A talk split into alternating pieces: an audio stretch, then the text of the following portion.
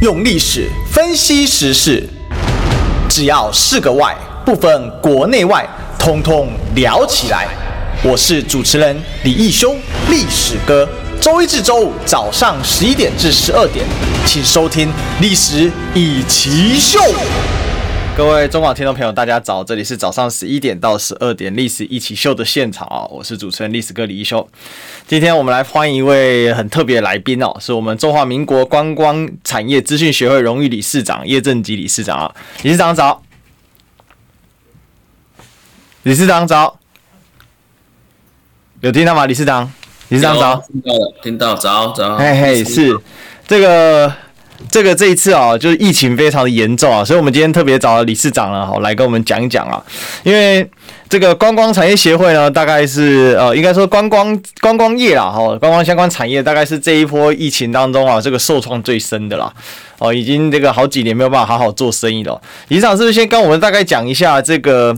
呃，这个最近啊，这一波这个又疫情再次带来一个寒冬哦。我早上搭高铁回来台北的时候，基本上人是非常稀少了。那捷运上呢，更是空荡荡。那北部又比南部啊，哦，这个出行人更少啊，哈，几乎这个呃，就是没有什么看到呃，这个怎么讲啊，这个人流这样的一个状况啊。那你们这三年来这整个的这个台台湾的这个观光产业的状况，是不是跟大家稍微分享一下？好的，好，谢谢历史哥今天呢给我这个机会呢，啊，来来做一下我们这个发言。那从疫情爆发到现在，事实上旅行社呃是产业的第一第一个海啸第一排哦，非常非常的凄惨。那刚开始疫情发生的时候到现在，我们讲实在话，已经完全没有。办法去做任何的生意，哪怕有些许国旅哈，也因为一下子哦不同的这个政策的一个哦指导，然后接了客人哦，反而还要再处理更多的这些后续的一些取消啦哈的一个问题哈，旅游纠纷不断，那政府从一百零九年就前年哦，三月份哦，虽然有给我们营业补贴哦，一直到了去年的九月哦，这一年多勉勉强强旅行社还有点政府的一个补助，但从去年九月到现在哦，我们所有旅行业者既没有生意做，然后政府哦几乎把我们放生了哦，那我们一方面面临的是。呃，没有收入，但是固定的开销哦，不断的要支出。第二个，我们今天来讲，旅行社是一个需要人力的一个呃行业，它人力密集的行业。那我们今天来讲，在没有营收的状况下，我们很难把这个好的人才留在这个产业。哪怕说今天来讲，疫情恢复以后，哦，我们要再重新再去训练。再去招人都还要费非常非常多的时间，所以呢，我们真的很希望政府不要好一直继续这样子放生我们旅行业哦，这个对国家来讲，以观光绿国的口号来讲，会是一个很大的一个讽刺。是因为其实现在的状况是这样哦，当然我知道各行各业都受到不等程度的冲击了哦，但是观光相关产业，包括它外围的。呃，比如说像计程车哦，这个应该也算是观光的一个是比较外外围的一个产业啊，它的这个状况都非常的差哦。那以我来讲啊，就是因为我常常在搭计程车哦，随便问哦，基本哦这一波哦，这个至少是五成以上啊。那当然现在的疫情是整个政府的防治的重点，可是我们可以看到，除了疫情上毫无章法之外呢，各行各业也是完全被放生的感觉哦。那刚才理事长其实有提到说，呃，这一波的这个。这个疫情呢，跟上一次最大的不一样，就是上一次的疫情也是去年之前呢，还有一些配套措施，还有一些政府的协助的部分。那这一次好像什么都没有看见哦，是这一次是不是差异很大哦？包括我在问计程车司机，他们也讲，去年还有一些补助还能撑过去，至少油钱能打个底哦，那多多少少还能养家活口。现在基本等于啊，就是完全哦，那个就是在只能说把车子养活，然后加一点点就。很多时候根本赚不到钱啊！哦，那这生计都出问题啊。那我想旅行业一定是更严重啊。是啊，因为计程车也好，餐厅也好，游览车也好，哈，他们还有饭店也好，其实都受伤很严重，但他们还有机会可以营运。是哦，国内旅游，国内的旅客还有在移动，但是像台湾百分之八九十以上的旅行社都是靠呃接待国外的呃旅客跟出境旅游为主。那我们这三。快接近快三年了，两年多来，哦，这两三年来，我们完全是哦配合政府的一个防疫措施。今天国境哦的一个封闭，我们所有的生意也全部暂停。那我们今天来讲，哪怕说哦回头来做这些所谓的国民旅游，那个量也非常非常的少。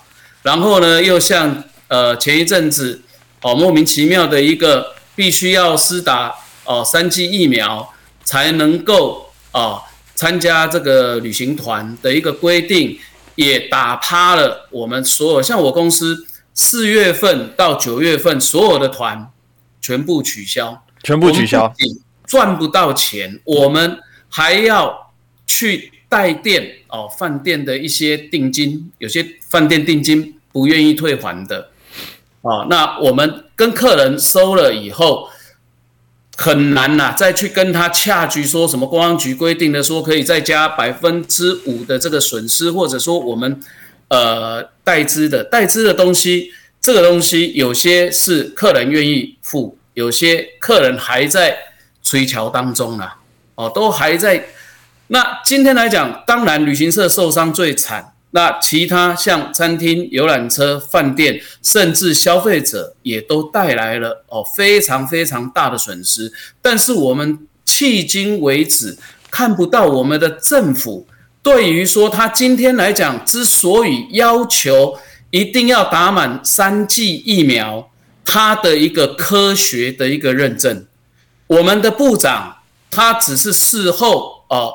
呃，一句简单的抱歉，说他没有跟哦相关部门，就交通部哦做这个沟通。一句抱歉，人民的损失哦，产业的损失哦，就这样子吗？这个就是我们政府应有的态度。是因为其实我们在看哦，就是说感觉起来政府现在对于这整个所谓的配套啊是消失的。那有没有跟你们沟通呢？去年有沟通吗？去年有，比如说有对产业做一些咨询啊，好，该怎么做？因为正常来讲，就像您刚才讲的，取消团好这个事情呢，其实还牵涉到什么了？还牵涉到说你有没有升级这件事哦？比如说你应该旅游业要升级呀，哦，要要怎么去做啊？可是。这一次连升级这样的说法也都没有，那没有升级也总要有配套吧？是不是？理事长帮我们讲一下这一块，就去年跟今年对照落差很大的地方。好像去年到前年这个呃，去呃一百零九年三月到一百一十年九月，事实上公安局是有针对旅行社啊呃做一些非虽然它的金额不大，但是不无小补啊，有一些营运上的一个。呃，营业的一个补补补助，还有就是这个所谓的呃薪资的一个补助，对旅行社来讲，虽然哦还是不足，但是我们至少还有一些政府的力量来支撑我们，让我们能够哦撑得更久一点。那还有一些所谓的国旅补助，但目前来讲，像这一次三季令哦，虽然啊。哦他呃事后公安局有把像之前的国旅券或所剩下来的一些没有用掉的经费来补助所谓的团体旅游。问题是现现在疫情这么严重的情况下，请问一下我们的哦国国民他还敢到处去旅游吗？当然没办法。所以这个预算讲实在话摆在那边是好看的吗？还是真的能够让我们用得到的，对。然后呢，嗯，当然从去年六月开始，劳动部有做这些所谓的呃产业再出发的一些教育训练的一个补助，但是像以我公司来讲，我们呃，在做很多课程的一个申请的时候，经常都会遇到哦，这个课程内容不断叫我们要调整修改，他会认为说我们呃上了很多什么行销啦，或者是像呃摄影啦这些呃跟旅行社好像不太相关，嗯，哦，这个也让我们觉得是一个非常大的困扰。其实每一家公司，他今天按照呃，你劳动部所开出来的这些课程的一个方向指导，我们不就乖乖的在上面按照这个里面去去挑选，然后就可以了吗？嗯。那为什么还要对我们在这些所谓的课程安排上面，每一家公司其实它要转型也好，要转业也好，遇到的状况都不一样。那不应该是呃统一。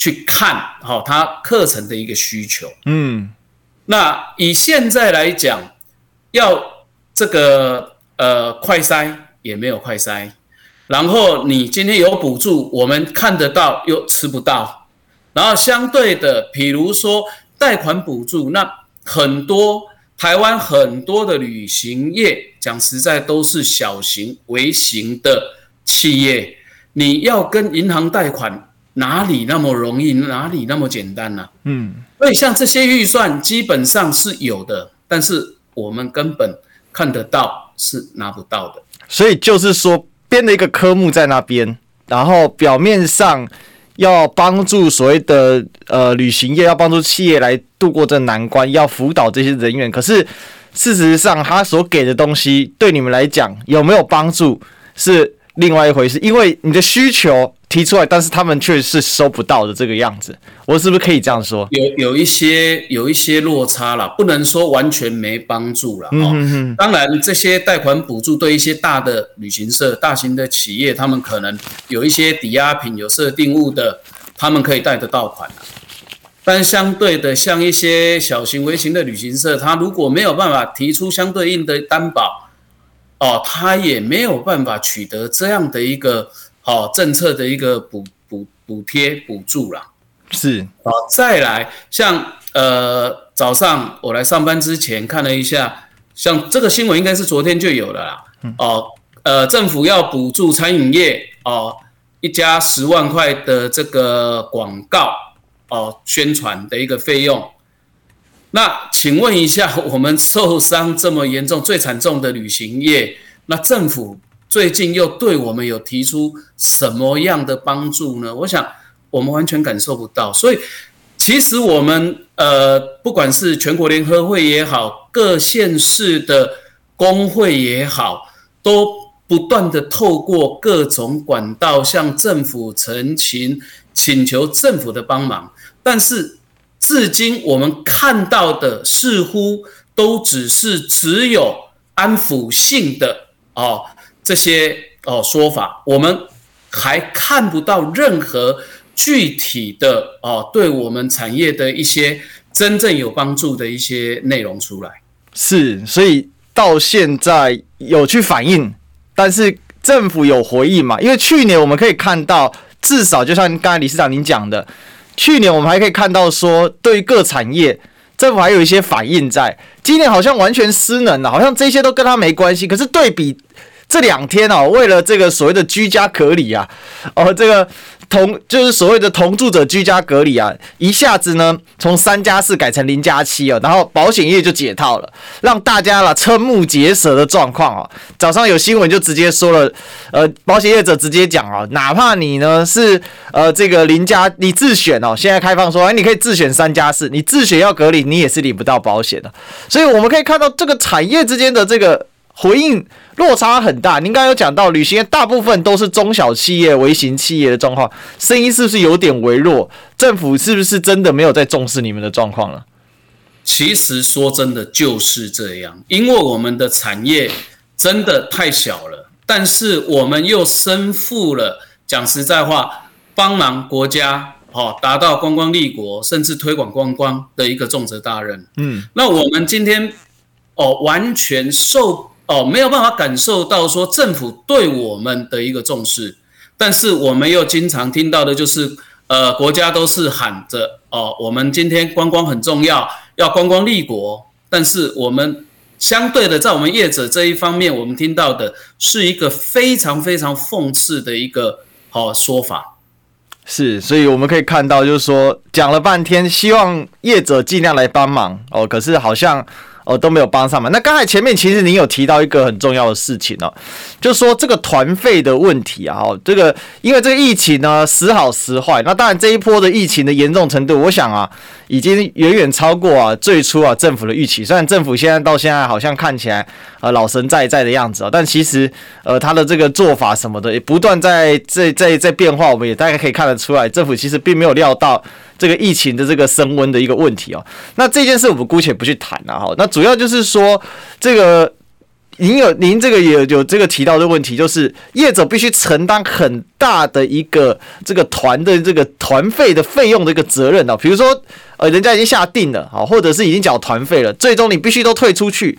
但是呢，你们上游的可能包括各家的这块或。呃，这个旅馆、饭店哦，其他的厂商哦，场地等等的，并没有办法完全做到。那中间的价差是完全由旅行业来做个吸收吗？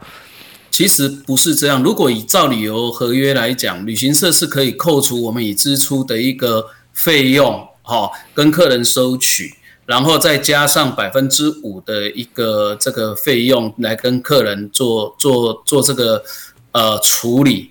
但是哦，这是明面哦。这是所谓的条文的部分，有太多旅行社，他今天来讲，哦，呃，他并不会拿出这个所谓的旅行社的一个定型化契约，完全用这个契约来跟客人来处理这个旅游纠纷。为什么？因为有太多旅行社，他今天来讲不是透过网络招揽生意。他今天来讲，所有的生意基本上都是这些客人长期跟跟着这些旅行社配合，嗯，碍于说今天大家长期合作的关系，除非你有巨额的损失哦，那个是你已经无法承受的，你才可能跟客人对簿公堂。好，那哪怕对簿公堂，如果真的是要走上法律途径。哦，那个也是要非常非常久的事情，所以通常都是用协商的方式来做处理。我们并不像某些大的公司，它有很多的法务的人员，他可以每天去处理这些哦事情。那他今天客人他反正登的广告可以继续有，对不对？那大部分旅行社都是长期培养的客人。那您说今天来讲，我们。如何去跟客人要求？我们只能尽量去降低损失，降低谁的损失？客人跟我们之间的损失。但是有些呃，像我们的上游供应商，他是愿意配合的；有些是条件好、哦、很硬的。那这种这种东西就变成说，比如说有些饭店，他只愿意让你挪挪哦，挪后，他不愿意退还。嗯、那请问一下，这这个挪后的钱，客人垫还是我们要垫？你们要垫很难讲啊，OK，对不对？哦，而且万一取消团了，他只能挪，那那有什么意义吗？那就不就等于就就挪到什么怕圣体啊？是对不对？那笔钱要要放在那边放多久？嗯，哦，这些都是实物上的问题，而不是大家可能看到的表面上。哦，说啊，照旅游契约来。没有那么简单呐、啊！如果都每一个客人都这么好说话，都愿意照旅游契约哦买单了事，那我们乐得轻松。我我今天哦五趴的损失，我可以损哦业呃营业损失，我可以从这个五趴的这个费用里面来收，那我们很轻松啊。问题实物上这个是哦大部分啊中小旅行业啊，哦是无法去按照这个条约去执行的。是，所以除非我打定就是说我做你一次生意，嗯、我今天以后不跟你往来的。嗯哼哼哼。那如果是这样的状况，那当然没问题。那但是如果说你针对的都是老客人的话，那你有可能这样处理吗？我想实务上绝对不会是这样处理的。对，这确实哦，这些东西政府就是用所谓的。反正我有定型化契约哦，你们要自己去解决。感觉到现在真的是很孤立无援。那你们有呃集结起来去跟这个政府去做反应了？我看这个新闻哦，这个今天有看到南投的业者哦，有这个集体去抗议哦。那其实也有一些不少的业者也是要跟这个呃政府反映说，现在都没有人，我们现在要怎么办？哦，那很大的问题是这个产业这样玩下去啊，这个观光产业就就崩盘了，它没有人啊，这个没有没有人养不起人，那叶子倒光光，那技术人才跑光光，那接下来怎么办呢？是啊，所以我刚才一开始我也讲了，其实我们现在面临了很大的一个人才流失的一个问题，尤其像我们旅行业，不像说呃这些餐饮业或者旅馆业，它很容易制定一个呃 SOP，是很容易很。在短时间就把这些所谓的防务啦、接待啦等等的东西，通过 SOP 就可以培养到一个人出来。是，旅行社它今天来讲，它是一个服务业，而且它是一个代收代付的服务业。很多的东西哦，像例如说航空，你航空票务光订票的规则，几十万的哦，几十万条的这些所谓的。啊，各式各样不同航空公司、不同航线的订票规则，啊，这个不会是一朝一夕可以哦教育训练的好的。他一个人的一个养成，讲实在话，不会像说我今天呃培养一个防务人员，我可能三天一个礼拜，我就可以把所有的标准动作要他执行，哦，学得起来。我们要面对的是我们各式各样的上游。的供应商，航空公司也好，饭店也好，餐餐厅也好，游览车也好，都有不一样的一个作业方式。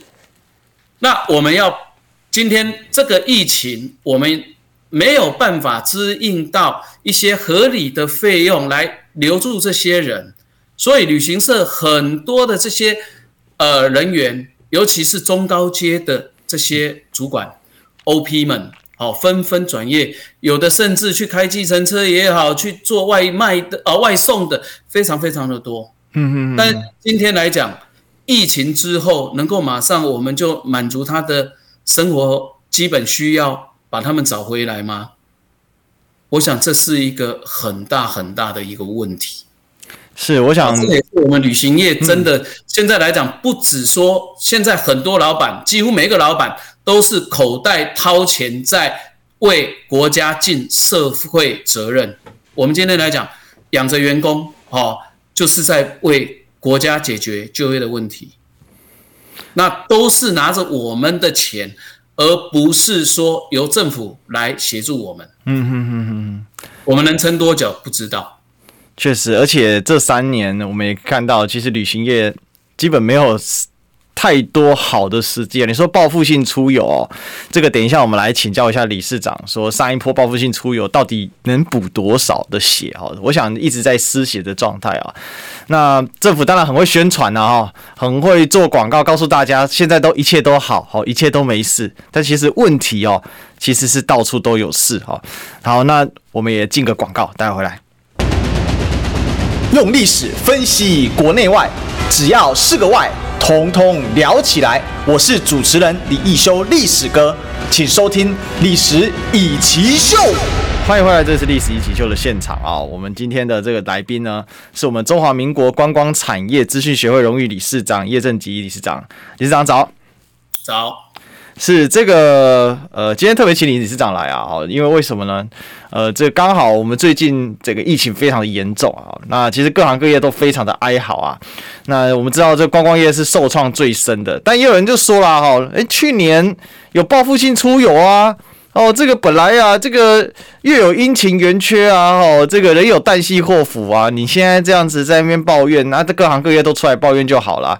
我就想，这个对观光业好像不是很公平啊！哈，有很多的呃，听到一些观光业者讲啊，报复性出游不过就是补之前的损失哦。这可能要其实理事长跟我们讲一讲哦，这样的一个这个，因为这个很多啊，老实讲，特别是网络上面这种带风向的网军哦，很喜欢拿这一招来哦，我觉得来攻击这观光业所反映的问题哦。好的，谢谢这个历史哥哈。首先，我讲一下这个报复性的一个出游的状态哈。那本身来讲，像去年啊，有这个所谓的冬季旅游补助啦、春季旅游补助等等的。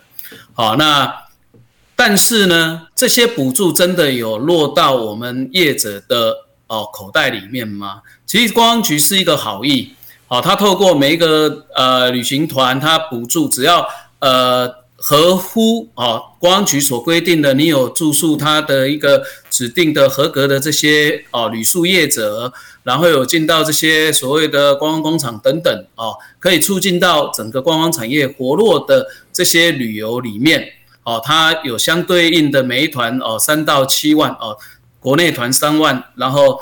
呃，离岛团到最多到七万啊，五到七万，看你的人数跟你的天数了哈。是。那但是呢，因为政府大张旗鼓的去宣宣传他的政绩，所以也导致啊、哦，消费者误以为说，哦，你们旅行社有补助了，那补助应该是怎么样，把团费降低。这样您了解我意思吗？所以他反过头来要求业者说，哎，你要把这个补助退回来给我。这太瞎了吧？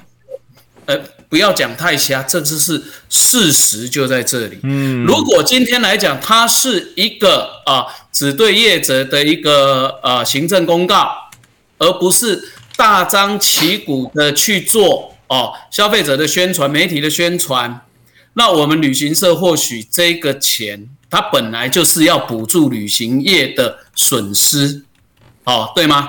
它的美意到最后，事实上我们并没有办法真正的去享受到。对，哦，我们变成说还要去跟客人解释半天，甚至哦，客人不谅解，说，哎呀，你们今天赚我团费赚那么多，事实上我们真的有吗？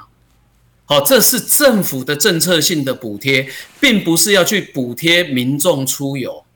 民众出游，民众出游的像国旅券等等的这些补贴，这是补贴给消费者，补贴给民众的。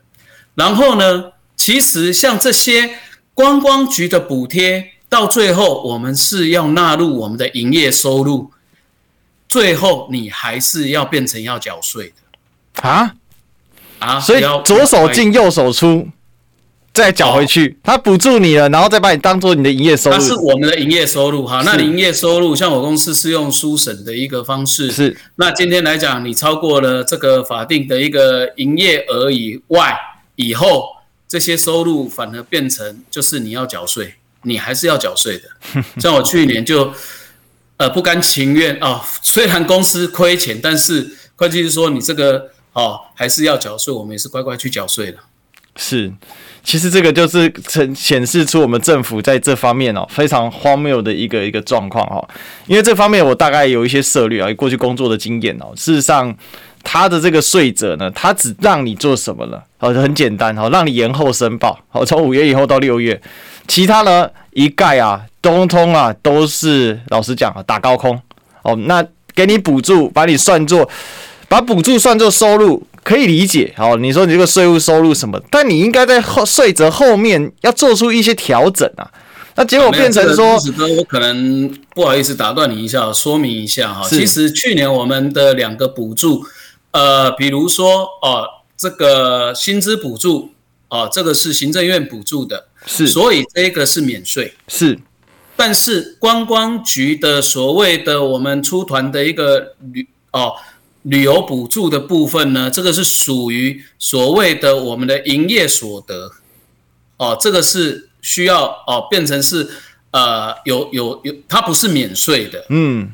它不是说所有的东西我们政府补助我们完全要缴税，不是，在这边我也要说明一下，哦，避免造成大家的不必要的误解。是，薪资补助四成的薪资补助这这一块是哦免税的，是哦，但是我们旅游团呢，我刚才讲的那种三万呐、两万呐、五万、七万的这个补助，哦，每一家公司它有一个额度，但这个收入是会归入到你的营业收入，所以到最后你会有最后的营所税。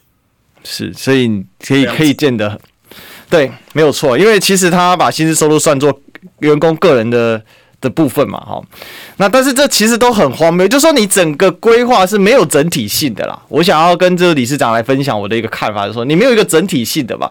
那你左手补，其实去年是前年是基本旅行社是完全没赚钱嘛，对吧？甚至是大亏嘛。是是亏的，到现在都还是大亏。到现在是大亏。那去年一小段的时间哦，那短时间看起来应该要这个让补一点回来，然后好，你拿了一点补助出来，那补助出来除了让市场行情呢被打乱之外呢，哦不打紧，那结果又算作补助，那这样就是更惨了，哦更惨了，那。实质上变成你政府左手给了，那右手你又把钱给拿走，那这到底在补助什么？没人看得懂啊。那问问题就在这里啊。我们今天看到我们的政府在做事情的时候，它没有一个整体的一个状况。那目前来讲，这边要进一步来做一个请教了，就是说现在的这个政府有没有在对你们释出一些新的讯息，说接下来要怎么做，还是？完全是没有回应的。你们有透过管道或者你们同业之间，因为我看这个南投的观光业已经受不了了哈，已经直接去上街去抗议了。但是这个抗议没有中央的这个协助的话，地方县市政府能做的其实是非常有限的啦。哦，因为主要的财政，我们知道财政，大家台湾的财政基本就是中央政府在把控嘛。哦，那您您这个部分有没有收到什么样的一个讯讯息啊？呃，其实我刚才也说了哈，像我们的全国联合会也好，各各公各省各县市的一个工会也好，其实这各位理事长们，他们在这疫情期间哈，都一直一直是在为产业，为我们这个旅行业，哦，呃，到处。陈情到处去哦，想办法要争取哦一些对我们的一些帮忙，但是呃，以现阶段来讲，还看不到哦有什么样的一个成效。就像我们哦刚才我刚才讲的这个薪资补助也好，或者营业损失的补助也好，从去年九月到现在半年多了，都已经断吹了。我想各。工会理事长都不断的哦，透过不管立法委员也好，或者找交通部也好，行政院、立法院，我们到处去澄清，但是到目前为止，哦，还是没有得到一个呃准确的一个回复，包含国境何时开？今天政府你不补助我们没关系，你把国门开了，反正现在都已经与。病毒共存了，也不用居隔，也不用什么，那还怕什么呢？早早把国境开门，你政府哦不帮我们，我们产业自己帮我们自己可以吧？嗯哼哼哼哼哼，对，这里面存在很奇怪逻辑啊。不到任何政策上的补贴也好，或者协助也好，甚至今天来讲，你政府什么时候能够开国门，谁知道呢？完全没有一个。明天完全没有一个规划，这个才是我们现在旅行业者大家在急的地方。是，是我们不知道什么时候才有一个尽头。嗯，那今天来讲，我们口袋还能够掏多久？其实很多旅行社老板现在都已经负债了。嗯哼哼哼哼哼，大家只是哦，没有上街头出来表达意见而已。真的要。让我们这些业者，像计程车也好，像哦这些景区哦或者旅宿业者上街头吗？这是政府愿意看到的吗？而且现在还疫情，你上街头，搞不好还打你说你们现在上街是在群聚啊？是啊，这个是我我讲实在话，也是哦，我们今天不愿意去。其实旅游业长期以来。被政府的一个欺压、漠视，我们都一直默默的盖瓜承受了。嗯、哦，今天呃一个车祸哦事件，游览车的车祸，最终受害的还是旅行业，因为旅行业要去承担这样的一个好、哦、责任。我们今天那样，旅行业今天如果胜选了，你今天国家所允许的游览车，嗯，你经经过你公路总局，哦，你的监理单位，哦，今天合格上路的游览车上路，然后我们选择的是合法的游览公司，但是最终如果出了交通意外，我们旅行社还要担负无过失责任的一个风险。嗯哼哼哼哼，这个在在都是对我们这个行业的一个。哦，压迫哦，不合理的对待，譬如说，我们二零零八年开放哦，这个两岸大三通以后，开放陆客可以直接来台湾观光旅游，但是呢，损失的最后损失还是旅行社。为什么？因为我们旅行社必须要承担所谓的保证人的这样莫名其妙的一个哦责任，然后陆客只要脱团跑了以后。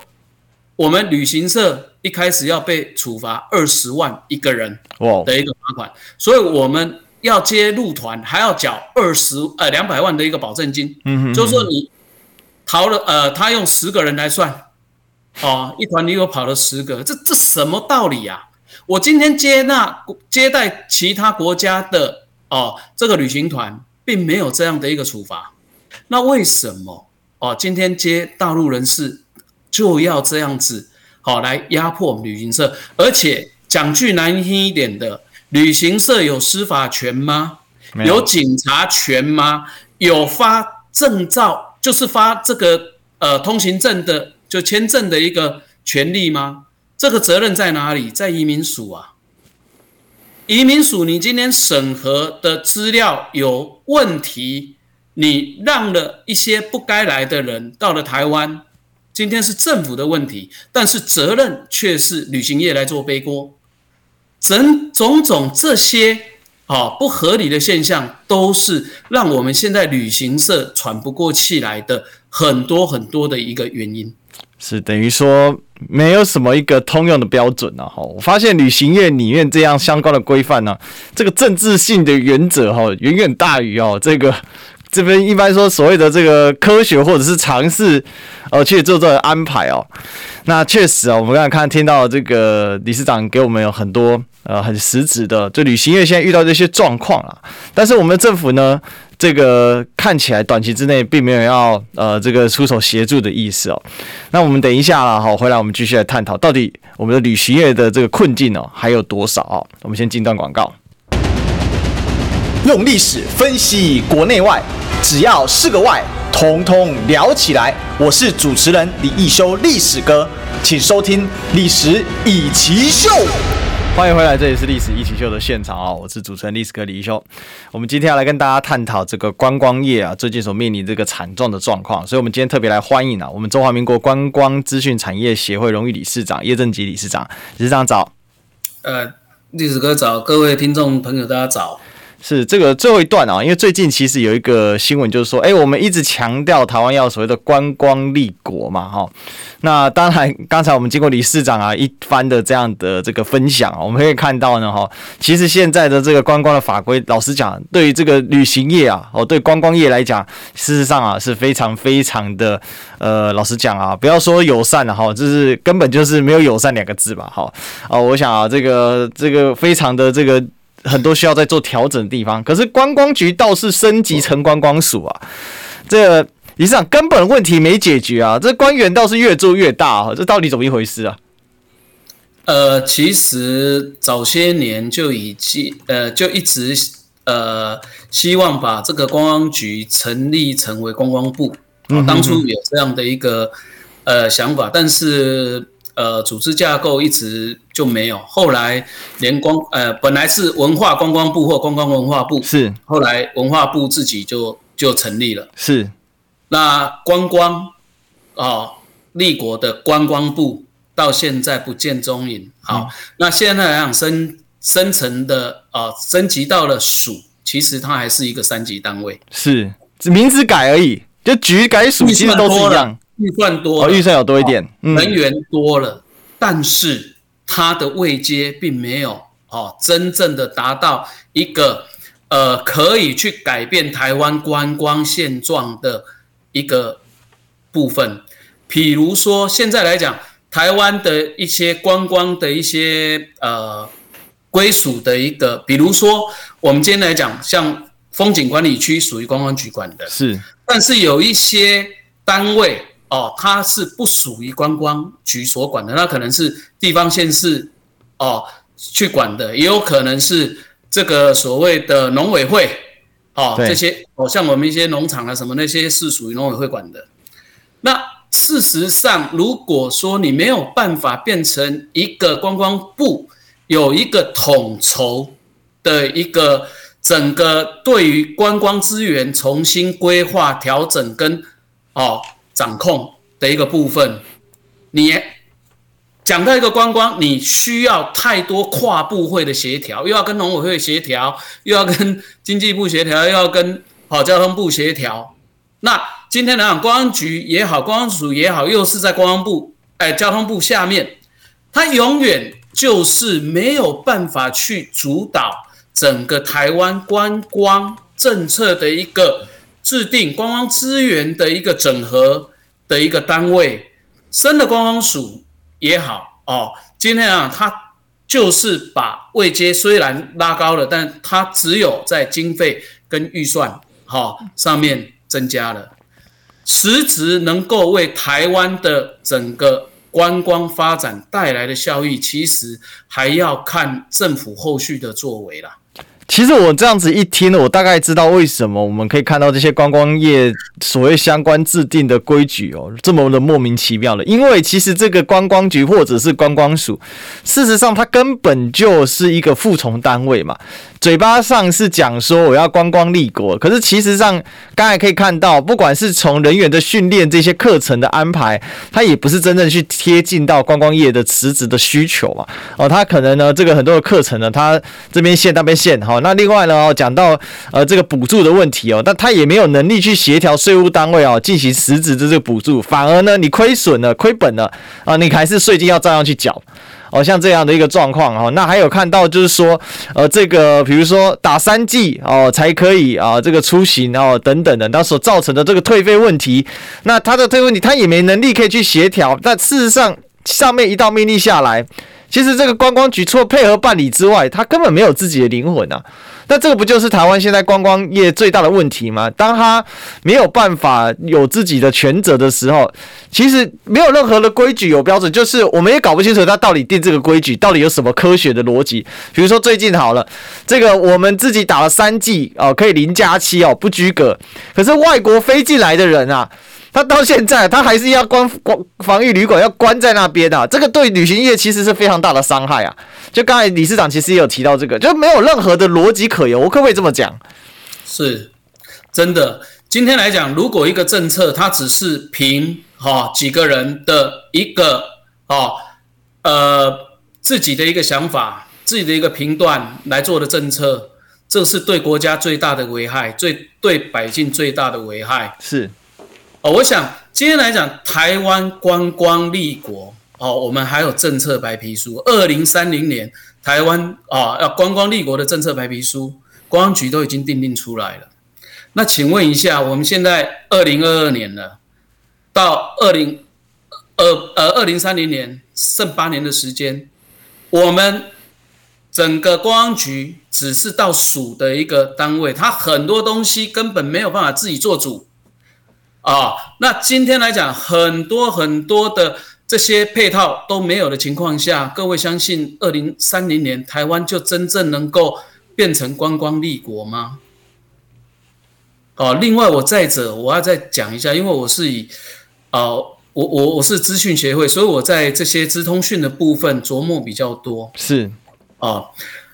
我们这几年来，全世界疯狂的啊，这个电商网络网络电商平台的到处林立，但是在所所有国外的境境外的这个电商到台湾来，请问一下，他们也有在台湾合法的设立公司吗？是，大家这些电商到台湾来，他今天来讲。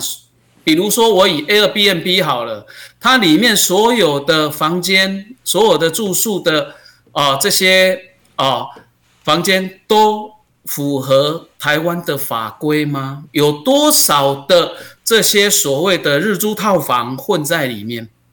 有多少没有取得合法旅宿执照的哦、业者在这些网站里面？嗯。然后他们高达百分哦三到四十趴的这些所谓的佣金，就手续费、平台的服务费，请问一下，每年哦，台湾在疫情之前每年损失百亿以上的这些所谓的手续费，嗯，政府磕到多少税，保障了多少消费者的消费权益？请问一下，政府在这一方面，他们真的有去在意吗？好像从来没有重视过哦。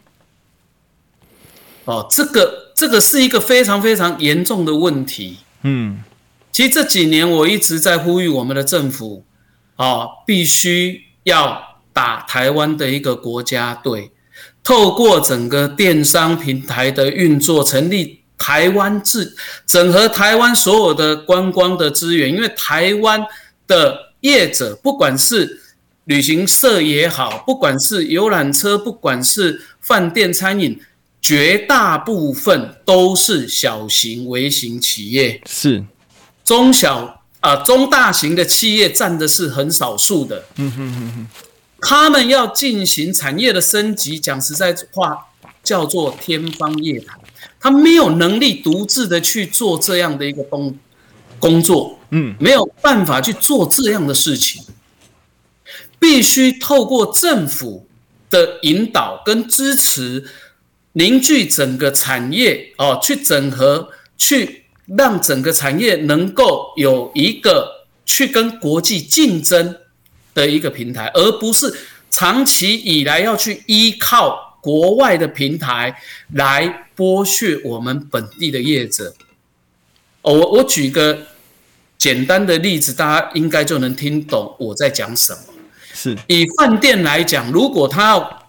呃，三十趴到四十趴的这个所谓的手续费，平台的上的服务费来说，那试问一下，他今天来讲，一间房间只剩下六到七成的收入，对不对？